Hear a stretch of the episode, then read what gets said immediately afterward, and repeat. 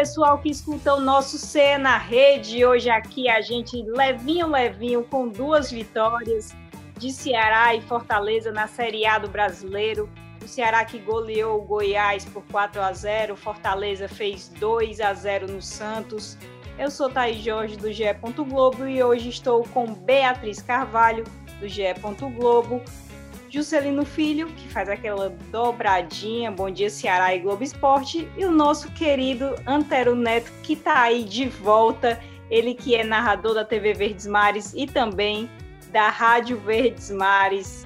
Eu queria começar dando bom dia, boa tarde, boa noite para vocês. Aquele pós-rodada maravilhoso para todo mundo, né?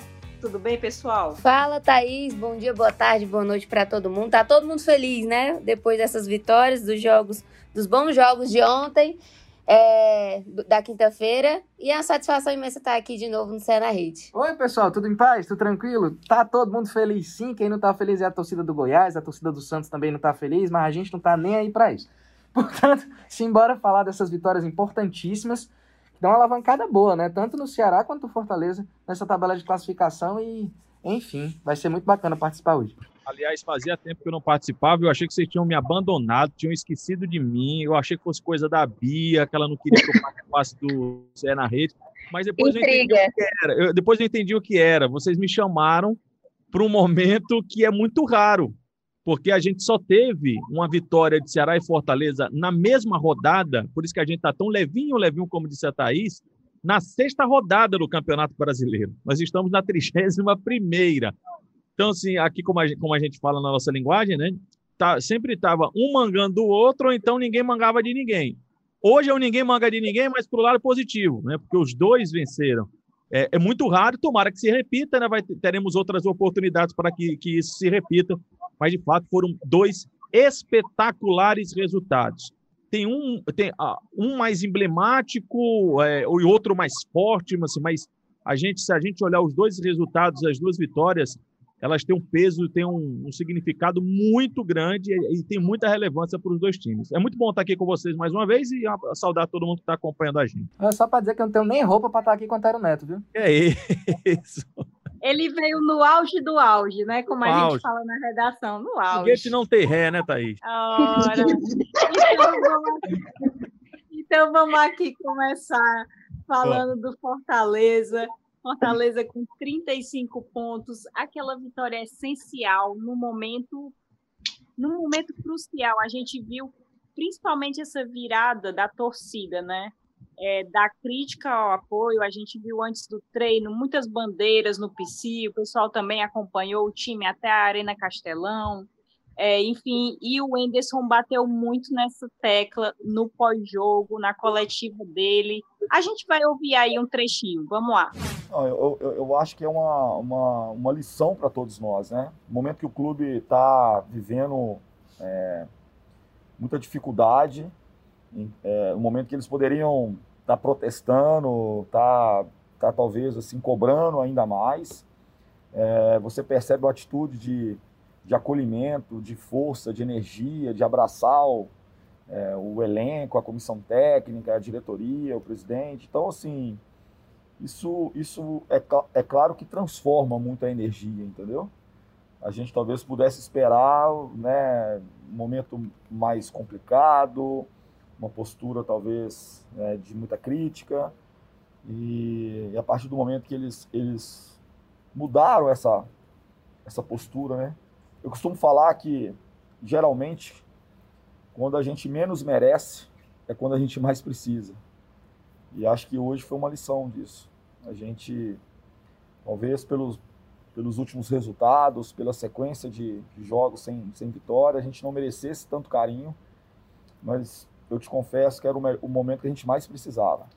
Quando a gente saiu naquele portão e viu a, a torcida é, do nosso lado, é, energizando, eu acho que não tem um atleta, um membro de comissão técnica, um membro da diretoria que não se sentiu é, abraçado, incentivado e eu tenho certeza que os atletas colocaram isso tudo dentro de campo hoje. Vou começar aqui com o Antero Neto.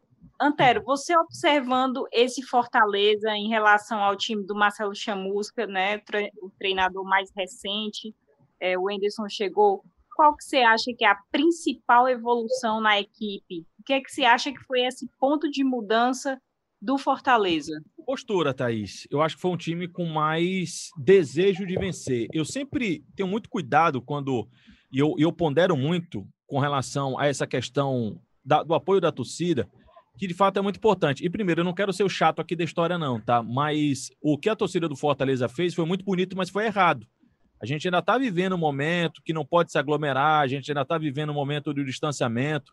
Aqui no estado do Ceará, o governador, no, no mesmo dia do jogo, né, o governador do estado, Camilo Santana, do PT, ele é, trouxe mais medidas restritivas. Então, assim, é preciso ter essa consciência também, mesmo sabendo de que o time precisava de um apoio, que todo time precisa de apoio. Mas a saúde é mais importante do que tudo, mas confesso que não quero ser o chato da história e tocar e ficar reclamando disso, não, mas acho pertinente tocar nesse assunto. E um outro detalhe que eu sempre costumo muito falar, e falo muito na rádio, falo nas transmissões também, é de que só vontade não ganha jogo.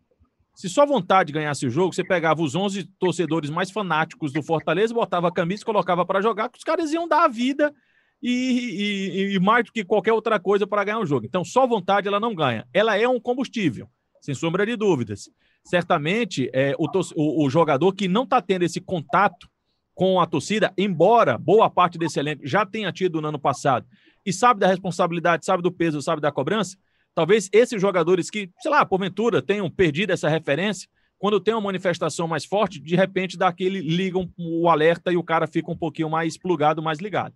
Mas eu acho que o time do Fortaleza ele teve uma postura diferente. E muitas das vezes a gente faz uma análise equivocada de que quando o time é desorganizado, quando o time ele não tem padrão, de falta de vontade. Não, que às vezes o cara corre errado. Às vezes vão dois para uma bola e o time fica perdido, parece que tem alguém que não está correndo. E ontem eu achei o time do Fortaleza, na partida contra é, o time do Santos, eu achei um Fortaleza mais disposto. E, e, repito, essa disposição não quer dizer vontade do jogo, não quer dizer que a partir de agora eles queiram ganhar e nos outros jogos eles não queriam. Não, achei um time mais bem plantado dentro de campo, achei um time que estava ocupando melhor os espaços. Fortaleza não fez um bom primeiro tempo, o primeiro tempo foi ruim dos dois lados, mas no segundo tempo, Fortaleza foi um time mais letal também. Né? O Oswaldo teve uma bola esticada, foi muito inteligente, sofreu pênalti, cobrança perfeita do Juninho. E o gol do Wellington Paulista, um gol de fato de quem entende, né? Está entre os principais artilheiros na era dos pontos corridos do, do Campeonato Brasileiro. Então, Thaís, assim, acho que o Fortaleza foi um time com mais postura, e eu sei que o presidente do Fortaleza não gosta, mas se a, a postura do Fortaleza, de uma marcação mais alta, de ocupação de espaços, de um time que mordeu mais o adversário, me lembrou muito o Fortaleza do Rogério Senna. Você falou, Antero, é, em Wellington Paulista, eu vou passar aqui alguns dados importantes. São 102 gols do Wellington Paulista na história do Campeonato Brasileiro, e ele agora se tornou o segundo maior artilheiro do Fortaleza no Brasileirão, 21 gols. Ele só perde em número de gols no Brasileiro pelo Fortaleza para o Rinaldo, que uhum. tem 27 gols. E ontem o Fortaleza foi escalado diferente, né? É, o Jackson no lugar do Wanderson. Gostei. É, e o, o Vasquez no lugar do Wellington Paulista, né? E aí o VP entrou depois e fez esse gol do Fortaleza. Juscelino, é, como é que dá para dimensionar essa importância do Wellington Paulista? Você acha que ele é banco mesmo do Fortaleza? É aquele jogador ali para deixar no segundo tempo ali engatilhado? Ou já deveria estar tá na titularidade mesmo? Primeiro, quem é que entrou? O VP. Adorei, adorei o apelido carinhoso aí do, do Wellington Paulista. Não, mas falando sobre o Wellington Paulista, eu acho legal, porque assim, é, é, no podcast anterior, a gente estava tentando adivinhar como é que o Anderson poderia montar a equipe do, do, do, Fortaleza. Né? Se iria com aquele esquema de quatro, de quatro atacantes, ou se ia colocar um, um, um meio armador e tal. E ele acabou na rodada anterior fazendo o esquema com os quatro atacantes. Não deu bom. Dessa vez ele começou de outro jeito, né? Dessa vez ele começou com o Mariano Vasquez como titular. Uh, uh, e enfim, aos pouquinhos ele vai tentando arrumar a casa para entender como é que funciona melhor o Fortaleza nas mãos dele. Tem pouco tempo, a gente bate muito nessa tecla e tal, Mas olha, o que fez o Wellington Paulista ontem em 5 minutos, acho que ele, ele entrou com 15 e com 20 meteu aquela, aquela cavadinha sensacional, pornográfica, que Ave Maria, aquilo ali eu não consigo fazer nem no videogame. Eu, assim, eu já vi Antero Neto fazendo nos racha do, do, do, povo, que o pessoal diz que o Antero é bom. E no primeiro minuto que ele estava em campo, ele já tinha finalizado. Ele entrou já finalizando. O primeiro toque na bola dele foi. Pois é. E aí, assim, é, é, ontem, por exemplo, que o David perdeu gols que não era para perder, né? acho que pelo menos em duas oportunidades acabou perdendo gols uh, uh, com chances bem claras e tal. Beleza, ok, João Paulo também pegou bola pra caramba. Mas Cara, eu acho que essa experiência do Wellington Paulista hoje, ela conta bastante nessa reta final, em que o Fortaleza só depende de si, mas assim, precisa dos tais dos resultados. Que bom que começou a acontecer agora, né? Deu essa tranquilidade, saltou, já tá em 14, respirou um pouquinho mais, mas assim, ainda tem sete rodadas, é isso? É sete rodadas. Ainda tem sete rodadas pela frente. Eu acho que a experiência do Wellington Paulista pode fazer sim a diferença. Não à toa, pelo segundo ano, é o artilheiro do time na temporada, é o artilheiro do time no brasileiro. E o Yuri César, né, Thaís, também, que entrou muito bem na partida, deu assistência para o gol do Wellington Paulista. E acho que também é sempre uma boa opção que vem do banco. É, uma coisa que preocupa para a sequência é o, o Romarinho, né, que saiu reclamando de, de dor na perna Romarinho que voltou a marcar também no final de semana passado. E a gente sabe que esse setor do Fortaleza é sempre aquele que precisa de ajustes ali, que precisa de um cuidado maior. O próximo desafio agora é contra o Atlético Goianiense, fora de casa. É... Eu queria que todos vocês respondessem assim, um duelo bem difícil, né, para o Fortaleza. O Atlético vem aí é um adversário muito muito mais é, é complicado mesmo, porque vem bem na tabela. E aí eu queria saber de vocês assim, o que, é que vocês projetam para esse jogo do Fortaleza? É, se dá para trazer mais esses três pontos. Tem muita gente dizendo que é, o número mágico não vai ser 45, vai estar tá ali nos 40, 41. Então, a vitória deixaria o Fortaleza bem, bem, bem mais próximo da permanência, né? Até porque a, a gente publicou uma matéria no GE. Globo, a, o risco de rebaixamento do Fortaleza hoje é 17%. Então, com certeza, deixaria o Leão muito mais tranquilo, né? O que esperar desse duelo? Eu acho, Thaís, que esse jogo contra o Atlético, ele tem dois aspectos. Esse primeiro, né, porque ainda é a primeiro, o primeiro objetivo do time do Fortaleza, que é uma permanência no Campeonato Brasileiro, mas o, o, campeonato ele é muito ele é muito equilibrado, né? E aí eu não estou dizendo se ele, é, se ele é o melhor, se ele é pior, estou falando que ele é, ele é muito equilibrado, ele é muito próximo. O time que ganha dois jogos em sequência, o time que faz três vitórias em sequência, ele dispara, né? Se o Fortaleza vencer o Atlético Goianiense fora de casa, o foco do Fortaleza ele já passa a ser outro. Embora o objetivo ainda continue sendo a permanência, continue sendo chegar a esse número mágico que eu estou contigo, Thaís, acho que não será de 45, esse corte vai ser menor. Mas se o Fortaleza vencer o Atlético Goianiense, ele começa a pensar em outra coisa. Começa a pensar numa Sul-Americana, que é o que está pensando o próprio Atlético Goianiense, que faz um baita campeonato, viu? Porque o Atlético teve troca de treinador, é, era o Mancini, o Mancini sai, vai para o Corinthians, chega o Marcelo Cabo, que já tinha passado por lá, mas comandava o time do CRB, e aí o Marcelo Cabo continua dando uma sequência muito boa para o time do Atlético, que conquistou um resultado muito legal contra o time do Botafogo na rodada passada. É, e, e aí o foco muda. E, e, e, eu acho assim que você vai enfrentar um adversário. Eu sei que o Atlético ele, ele ainda tenta uma Sul-Americana, tem esse objetivo. Mas o, o, o, o, também o objetivo principal do Atlético é permanecer na Série A do Campeonato Brasileiro. E ele está muito tranquilo, né? Está na situação mais confortável, digamos assim, na tabela de classificação, tem 39. Vai ter alguns desfalques para esse jogo contra a equipe do Fortaleza. E se o Fortaleza vencer o Atlético, ele já muda o foco. Mas insisto que ainda tem que pensar em continuar no Campeonato Brasileiro. É, e vale lembrar que a sequência do Fortaleza é um pouco complicada, né? E que ele precisa acumular essas vitórias contra o Atlético, que a gente espera, né? Coritiba e Bahia, para poder conseguir aquela pontuação que a gente espera que, que seja ali mais ou menos 45 pontos, que é a que confirma. E ainda tem o Vasco. E ainda tem o Vasco também, né? Então, com certeza é um jogo muito importante que a gente percebe que o time do Anderson está tendo evolução, aquelas que o Antero já comentou, que o Juscelino já comentou. Cara, eu acho que nessa reta final é importante pontuar. Se arrancar um pontinho contra o Atlético, fora de casa, eu acho que já tá, já tá bacana. Porque, como o Antero disse, o Atlético tá fazendo um, um, campeonato massa. Nos três últimos jogos, a campanha dos, dos dois é igual. É, é, um empate, uma derrota e uma vitória. Eu tava vendo aqui na tabela do GE. Mas, assim, é um adversário que é pedreira, cara. O Atlético Goianiense em casa é pedreira. Agora, muito por conta dessa sequência que o Fortaleza vai ter é, é, dos, dos outros adversários que são diretos na briga, acho que o importante é pontuar. Pontuar, tá massa. Claro que no domingo a gente vai acompanhar tudo do jogo do Fortaleza, né? E assim como vamos acompanhar o jogo do Ceará, o Ceará que se nosso amigo Vladimir Marques, viu, do Diabo do Nordeste, Toda vida que é jogo contra o Goiás, o Vladimir fica, ah, meu Deus do céu, não sei o quê, vai perder, vai empatar, adversário difícil, mas ontem não teve essa história. Ceará goleou 4 a 0 com um brilhante, um brilhante desempenho do Meia Vina, dois gols e duas assistências e aí o Ceará pode se dizer, né, gente, pelo menos na matéria do GE. Globo, já não já não está mais com aquele risco de rebaixamento. Ceará que em 2019 é, foi até o fim no sofrimento, mas parece ter aprendido a lição, e aí muito mérito também do Guto Ferreira, não é isso, Antero?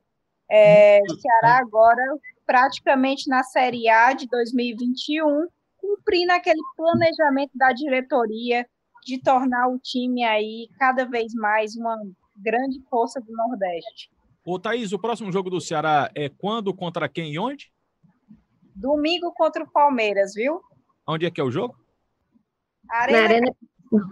Aí. Não, não tem como a gente mudar, não, assim, bota para jogar em Calcaia, faz um negócio fora de casa. Não tem como dizer assim, será o jogo é fora de casa? Porque aí, fora de casa, ele ganha.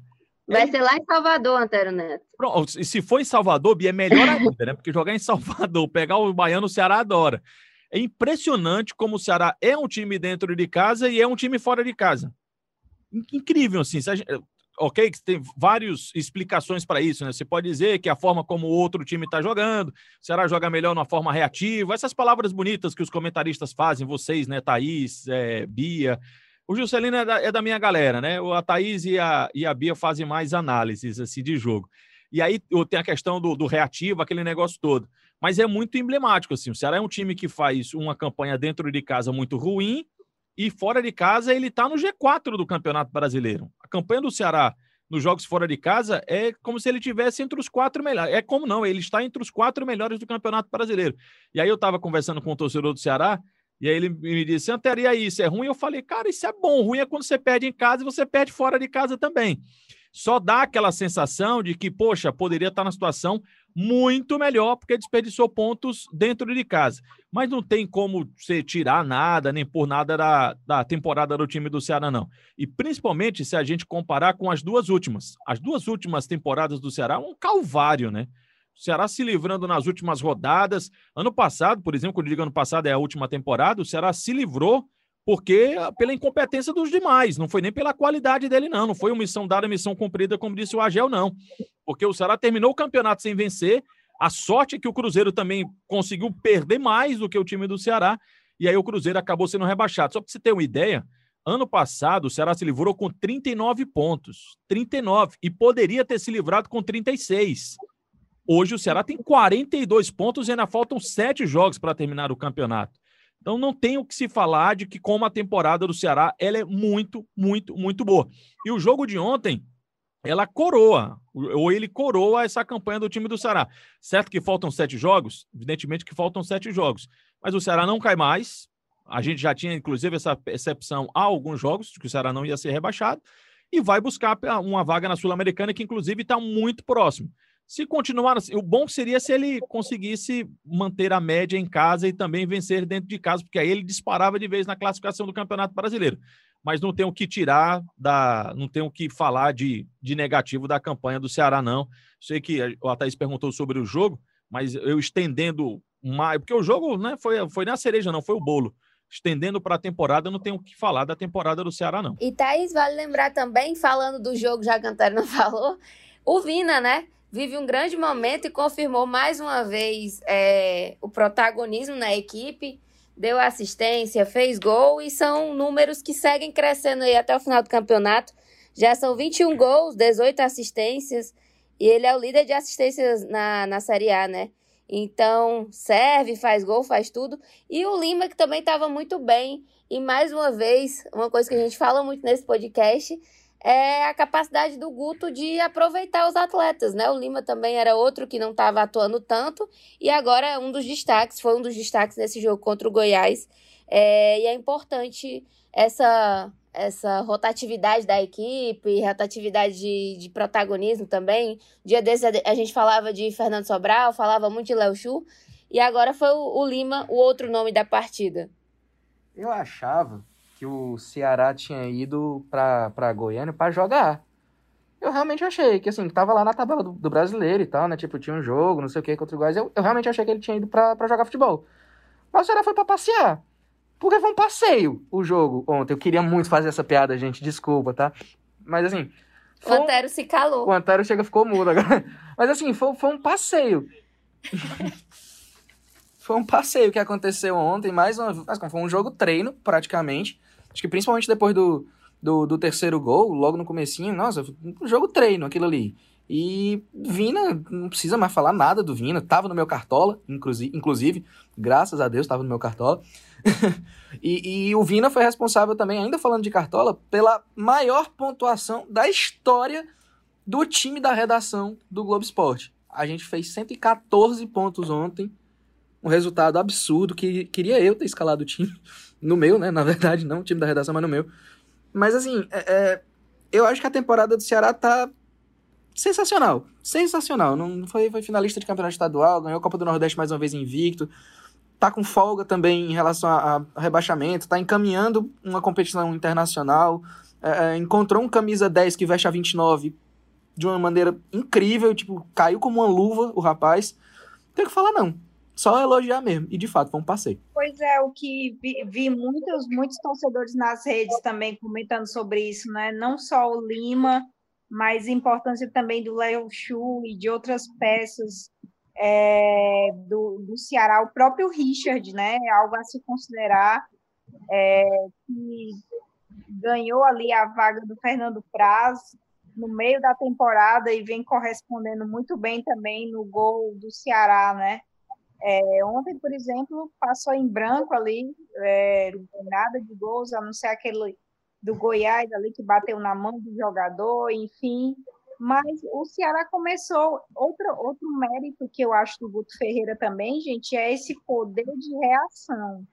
É, porque o Ceará ele começou ali mais acuado, né, sofreu uma ameaça no primeiro minuto, seis minutos também teve a questão do gol, mas é aquele time que mostra maturidade também para reagir, né? Não, não tem muito aquele lance, aquele choque psicológico. Não sei se vocês concordam comigo, mas é, há partidas que o Ceará começa perdendo, reage, vira, não, não são poucas. E aí eu acho que entra muito naquele papo do Guto Ferreira de dizer, gente, é, tem que estar com um psicológico bom, tem que estar é, com a cabeça bem, bem legal para poder jogar futebol também, né? De você ter equilíbrio de, de, de ir atrás do resultado, e eu acho que é isso que o Ceará fez muito bem. E aí, pela frente, o Ceará agora tem o Palmeiras, um adversário é, dificílimo, vem de uma derrota para o Flamengo, mas também busca coisas grandes ainda no Campeonato Brasileiro. Como é que vocês avaliam esse jogo? Até porque em casa a gente pode lembrar que o Ceará, por exemplo, venceu o Flamengo né, lá no primeiro turno. É, e pode repetir também boa atuação. Vamos ver, né? Fortaleza venceu em casa, então acho que o, Ceará também pode. Pode, e o, o Juscelino falou de passeio, eu acho que o Palmeiras vem a passeio, com todo respeito ao time do Palmeiras. Eu acho que o Palmeiras ele vai estar tá muito mais ligado na final da, Libertador, da, da, Libertadores, que é no fim de semana seguinte, né? Joga aqui no domingo, no sábado pega o Santos. Acredito que o Abel Ferreira deve trazer um time, inclusive, reserva, enfim, deve poupar muitos dos seus principais jogadores para disputar a Taça Libertadores, porque em termos de título para o Campeonato Brasileiro ficou um pouquinho mais distante para o time do Palmeiras. E só para a Thaís falou sobre a questão da, da mentalidade né, do time do Ceará, não era assim, né? O Ceará também foi um time que se que aprendeu a trabalhar o emocional, porque quando o Ceará precisava virar jogo, quando ele tomava um gol, acabou, era muito difícil para o time do Ceará. Ele ainda encontra dificuldades não está totalmente solucionado, não. Mas é muito mais pela questão do, do, estilo de jogo do Guto Ferreira, né? O Ceará é um time que sai bem para o contra-ataque, por exemplo, tem a tal da transição rápida.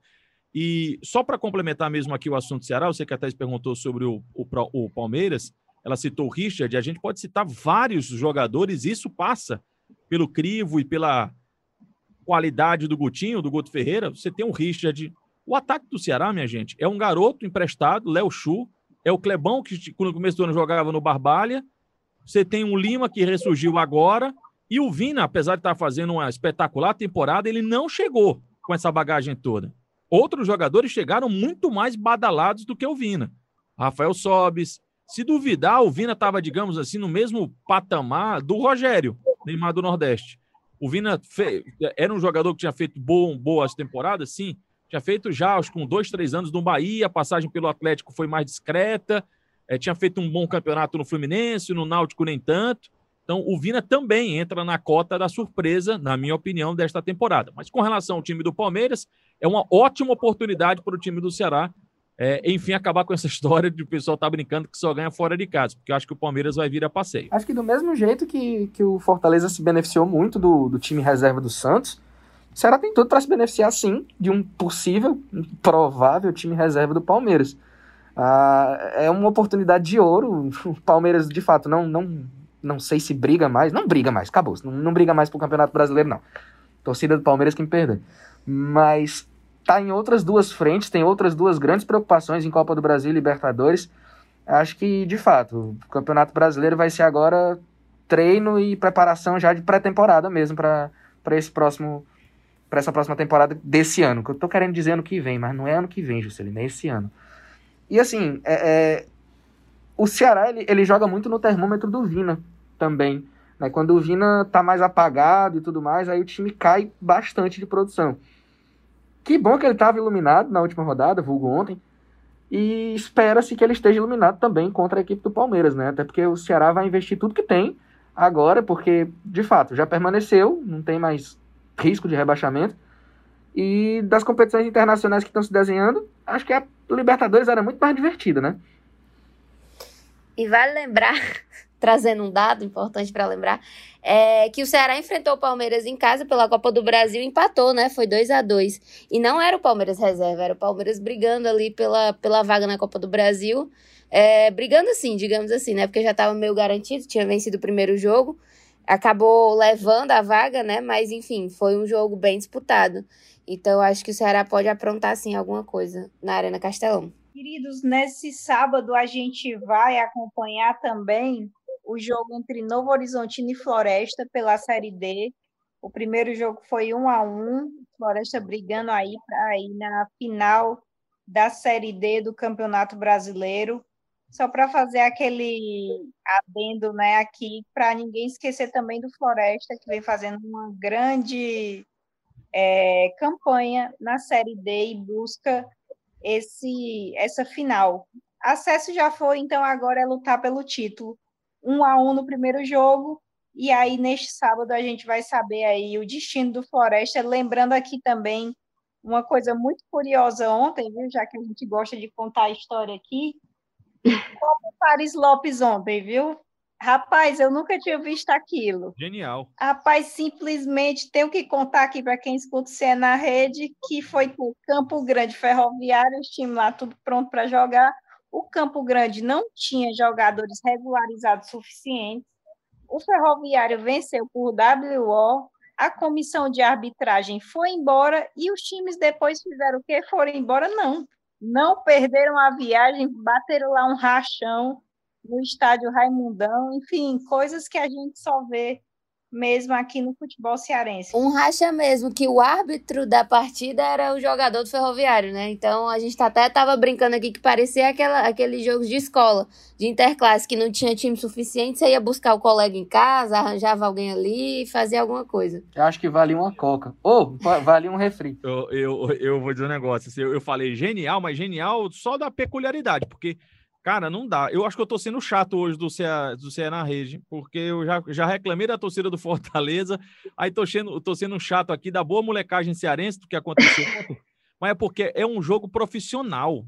Antero polêmico. Antero, hashtag polêmico. E outra coisa, esse campeonato dá vaga para a Copa do Brasil. O campeão desse campeonato aí, ah, vou, não vou ganhar nada dessa competição. Mas todo mundo sabe que o primeiro jogo da Copa do Brasil, por mais que você esteja lá no pote Z, que é um dos últimos potes lá no ranking da CBF, você ganha pelo menos ali 300 mil. Cara, isso é uma grana para o time do interior, assim, esses times menores, é uma grana que faz uma diferença. Pode fazer uma diferença por uma temporada toda. Pode fazer uma diferença por uma temporada inteira. E aí, mesmo tendo todo esse aspecto, o time não tinha jogador suficiente para entrar em campo. Aí o lado curioso, que eu ri muito, né? Foi o ferroviário que já estava lá e disse: Ah, já estamos aqui, vamos, vamos bater uma bolinha. Os caras fizeram um racha lá e jogaram bola e arrumaram um árbitro lá para ficar apitando. Esse é o lado curioso, assim, cômico da história, mas se a gente pegar para valer, é inadmissível que isso aconteça, né? Era isso que a gente falava ontem, Antero. A gente brinca e tal, né? Mas é, vale Copa do Brasil e, e é uma competição que, que é séria, né? Que, que, enfim, os times se preparam para isso. Mesmo que o Campo Grande viesse já de duas goleadas, a última, inclusive, por 8 a 0, mas, mas é algo que beira ao, ao inacreditável, né? Enfim, a gente está acompanhando todos esses, esses campeonatos é, Série A do Campeonato Brasileiro, a Série D, Fares Lopes, e também vamos acompanhar agora o Brasileiro Feminino Sub-18, que Ceará e Fortaleza vão disputar, enfim, é, tudo você encontra no ge.globo barra CE. Eu queria agradecer a vocês, estamos aqui terminando nosso papo, foi maravilhoso, agradecer ao Antero, à Bia, ao Juscelino, se vocês quiserem mandar o um beijo para alguém, ou Antero, se você quiser falar da, da questão da verdinha, o que é que vocês estão fazendo, preparando de bom para o ouvinte, e Ju também quiser vender o peixe dele, Beatriz Carvalho, esse é o momento. Ah, maravilha. Deixa eu aproveitar logo aqui, é, agradecer demais. Eu adoro estar aqui com vocês, maior valor bater papo com me chame mais vezes, que na hora que vocês chamarem, claro, eu estou à disposição. Eu sei que há uma corrente contrária a isso na Beatriz. É eu já ia dizer que você adora conversar comigo. Para ali na minha é mesa. A gente fica ali na redação conversando. Às vezes eu atrapalho os textos da Bia, mas ela gentilmente, com aquela delicadeza que lhe é peculiar, ela pede até escrever o, o texto, aí eu deixo. Mas, tudo, mas eu adoro estar aqui conversando com vocês, me chame mais vezes. E sobre a Verdinha, né? A gente tem um catálogo muito grande, o pessoal que está aqui no Cê na Rede pode passar por lá. A gente tem os nossos programas ao vivo, né? Que é o Atualidades ao meio-dia, o show de bola que eu apresento às 5 horas da tarde. Todo dia, de finalzinho da tarde, comecinho da noite, de 5 às 7. A gente tá falando de futebol, ainda tem um show do esporte que é de 8 da noite até as 10 horas da noite, isso de segunda a sexta.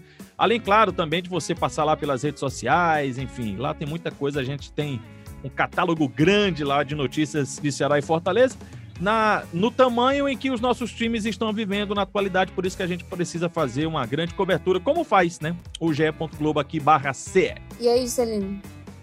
Eu, eu queria dar um cheiro para vocês todos, mandar um beijo pra mãe, um beijo pro meu pai, se vocês estiverem ouvindo, eu tô aqui no CE na rede. E enfim, que massa que a gente tá, tá chegando em, em... Qual, é, qual é essa edição já? Já chegou na. Tinha 70 um dia desse, não foi? Foi, a gente tá chegando aí rumo a 80, né? Ei, no 100 vai ser massa, ó. No 100 vai ser massa. Vai ser duas horas de podcast. Valeu, pessoal. Um cheiro. Tamo junto. É isso, obrigada a todo mundo que ouviu a gente até aqui. E, enfim, tem muita coisa boa lá no ge.globo. A gente tá sempre vendendo peixe aqui, a Thaís falou muito bem aí de todas as competições que a gente tá cobrindo. Tem matéria especial e tem outros episódios aí de Cena na Rede pra quem quiser maratonar, né? Um beijo e é isso, até a próxima. Muito obrigada a todo mundo que escutou. Esse podcast tem edição de áudio de Bruno Palamin, coordenação de Rafael Barros e a gerência do André Amaral. Muito obrigada e até mais.